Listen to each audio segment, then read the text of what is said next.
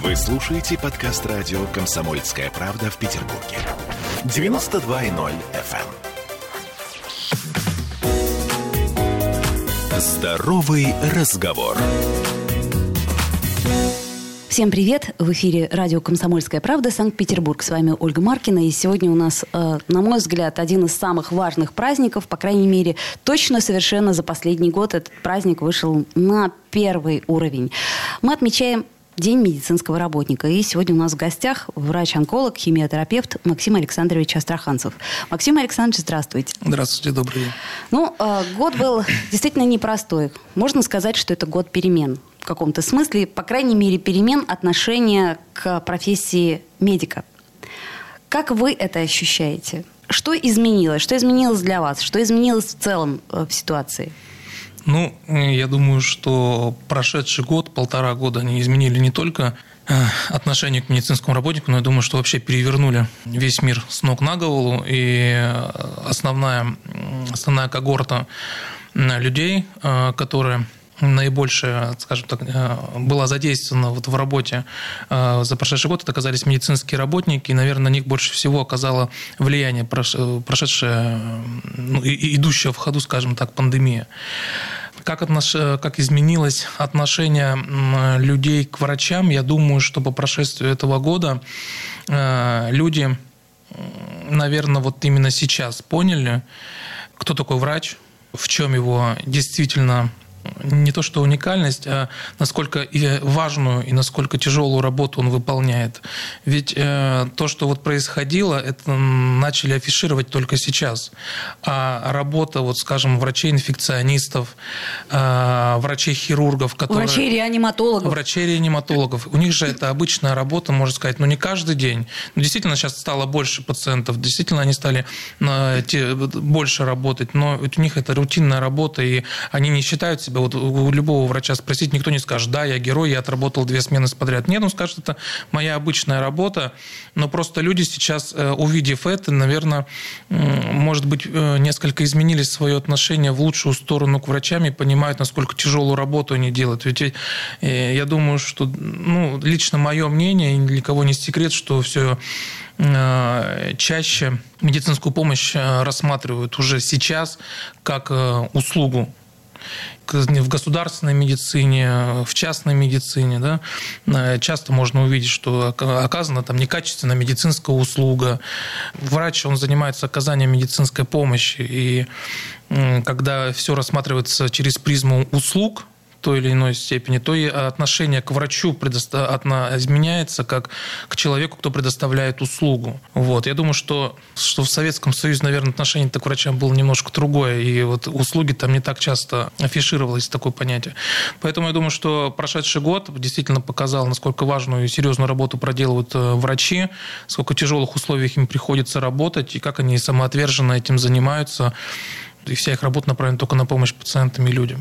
Ну, тут надо сказать, что э, журналисты не последнюю роль сыграли, на мой взгляд, в Безусловно. популяризации, потому угу. что все репортажи из красных зон и все, что происходило, оно э, людей как-то ну, мотивировало хотя бы как минимум пропускать скорые помощи. Безусловно. Э, можно сказать, что э, журналисты открыли некую такую ширму, которая была недоступна общественному взгляду. Я думаю, что 80% даже не видели палат, например, реанимации, интенсивной терапии. Не знают, что такое, там, как это выглядит, что за такой аппарат. Ну, это слышали, аппарат ИВЛ, а, а как, как это выглядит э, действительно в жизни. Это достаточно тяжело и физически, и морально видеть, э, сработать с такими пациентами. И да, действительно, средства массовой информации в этом сыграли очень большую роль, и она вошла только во благо. Ну, а мы можем какой-то, может быть, подвести, может быть, хотя бы промежуточный итог вообще, что произошло за этот год и какие вот планы в медицине глобально есть и какие планы уже реализуются? Ну, э, вопрос достаточно масштабный. Я думаю, что он актуален именно к организаторам здравоохранения. Я как практикующий врач, ну, немножко понимаю э, смысл всех этих карантинных мероприятий. Э, ведь эта пандемия, она оголила достаточно острые и серьезные проблемы в здравоохранении. И эти проблемы, которые показали, я думаю, что правительство, организаторы здравоохранения, может быть, теперь с другой стороны несколько посмотрят на историю э, оптимизации системы здравоохранения. То есть большинство же там есть, ну, не секрет, там закрывали большинство стационаров, э, оптимизировали, да, объединяли как-то. Ну и сейчас продолжают закрывать, потому что третья волна, она все-таки накрывает город. И я говорю немножко э, отступая до пандемии. То есть была реформа здравоохранения, которая изменила немножко структуру оказания медицинской помощи, и это затронуло именно медицинские учреждения в плане, то есть их закрывали, некоторые отделения реорганизовывали, соединяли, например, клиники, скажем, э, не в центральных, там, не Москва, не, Санк, не Санкт-Петербург, а на периферии, то есть, например, э, район, который обслуживал, например, три медицинских учреждения, объединили в, один, в одно медицинское учреждение. Вот. Э, это же не могло не сказаться, потому что основная проблема, которая столкнулась здравоохранение, это нехватка коек, это нехватка медицинского персонала. Может быть, тогда администра... ну, сейчас правительство задумается о том, что как-то нужно стимулировать э, и привлекать, делать более привлекательным работу врача. Мне бы хотелось, вот, чтобы вы посоветовали тем, кто выбирает эту профессию, и кто думает и размышляет, а не выбрать ли мне? Угу. Ну, э, я как фанатик вообще медицины, э, врача, э, своей специальности, я уверен, что врач – это, на мой взгляд, самая лучшая работа, которая может быть, и я даже не представляю, кем бы я мог работать, кроме как врач.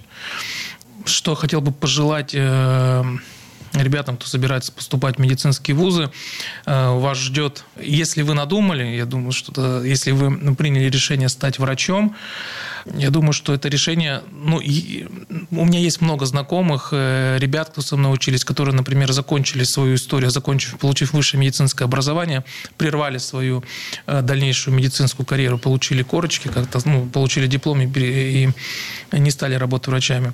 Вот. Э, и кто собирается поступать, и я думаю, что это... Ну, врач – одна из самых востребованных, во-первых, специальностей, то есть всегда можно врачу найти, во-первых, работу, это достаточно актуально на сегодняшний момент, момент. Это очень интересная э, очень увлекательно, но в то же время очень трудоемкий процесс обучения. Получив конечный результат, э, я думаю, что человек, который действительно понял, что он выбрал ту специальность, он будет именно наслаждаться этой работой э, и понимать, что он делает, оказывает ну, такую огромную работу, как помощь еще я хотела спросить, вот смотрите, сейчас 21 век, и я так понимаю, что медицина, она все-таки шагнула очень сильно вперед по сравнению там, с тем, что мы имеем, например, 20 лет назад. Вот какие, по вашему мнению, основные достижения э, в медицине? Действительно, медицина шагает огромными шагами вперед. Это касается, я думаю, что большинства специальностей, начиная от Э, начиная от хирургии, э, заканчивая там микробиологией, вирусологией инфекционными болезнями. Огромное открытие произошли, ну не до не открытия, скажем так, совершенствование техник оказания медицинской помощи происходит. Вот если, например, там вернуться, скажем, там примерно сто лет назад, все операции, которые даже хирурги, которые были, они могли выполнить прекрасную операцию, но пациенты не выживали, потому что не было адекватного анестезиологического пособия. Только Пирогов выполнил первый наркоз, после которого пациент выжил. То есть э, техники, э, совершенство техники операции, я думаю, что узнаете, есть. Все чаще афишируются, это, например, роботассистированная операция, аппарат да Винчи, когда хирург не находится в ране, то есть он, э, можно сказать, даже сидит в соседнем кабинете и управляет аппаратом при помощи специальных устройств, которые аппарат оперирует пациента. Совершенствуются техники лапароскопической, малоинвазивной хирургии. Все больше, если говорить о моей специальности, это я считаю, что одна из самых интенсивно развивающихся специальностей. То есть в год появляется большое количество несчетных новых препаратов, которые показывают свою эффективность, доказательную, а, влияющую на специфическую опухоль, специфическую выживаемость пациента, то есть для лечения распространенных там, либо цистатических форм а, злокачественных новообразований, что в конечном итоге приводит к увеличению продолжительности жизни пациентов. Что касается, скажем, а, инфекционных болезней, да, вот э, ВИЧ-инфекция, которая э, была патовая ситуация, предположим, там 30 лет назад, то сейчас это то заболевание, которое, я думаю, что, ну, я думаю, что это ну, несколько стигматизированное заболевание, то есть люди считают, что это что-то страшное и неизлечимое, но... Но это от недостатка информации. Это, да, действительно, это недостатка информации, об этом люди должны знать, что, например, та же самая ВИЧ-инфекция, это пациенты, которые принимают препараты пожизненно и живут обычной жизнью, как бы никаким образом заболевание не влияет на продолжительность ее жизни. Насколько я читал, что сейчас идут разработки препаратов, когда даже таблетки пациенты не пьют, им ставят уколы, которые действуют там в течение месяца, и пациенты таким самым, тем самым образом живут. Это касается антибактериальных препаратов. Э, огромная проблема современного здравоохранения, даже с которым столкнулись сейчас, это резистентность по назначению антибактериальных препаратов направо-налево, которая вызывает резистентность большинства микрофлоры.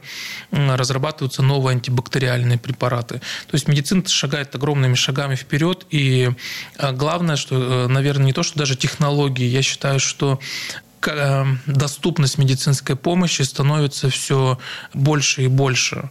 Люди становятся более э, образованные. Спасибо огромное. С нами был Максим Александрович Астраханцев, врач-онколог, химиотерапевт. И э, я с удовольствием поздравляю вас с праздником э, Днем медицинского работника, а также всю федеральную сеть клиник экспертной онкологии Евроонко. Спасибо огромное. До встречи. Спасибо. Здоровый разговор.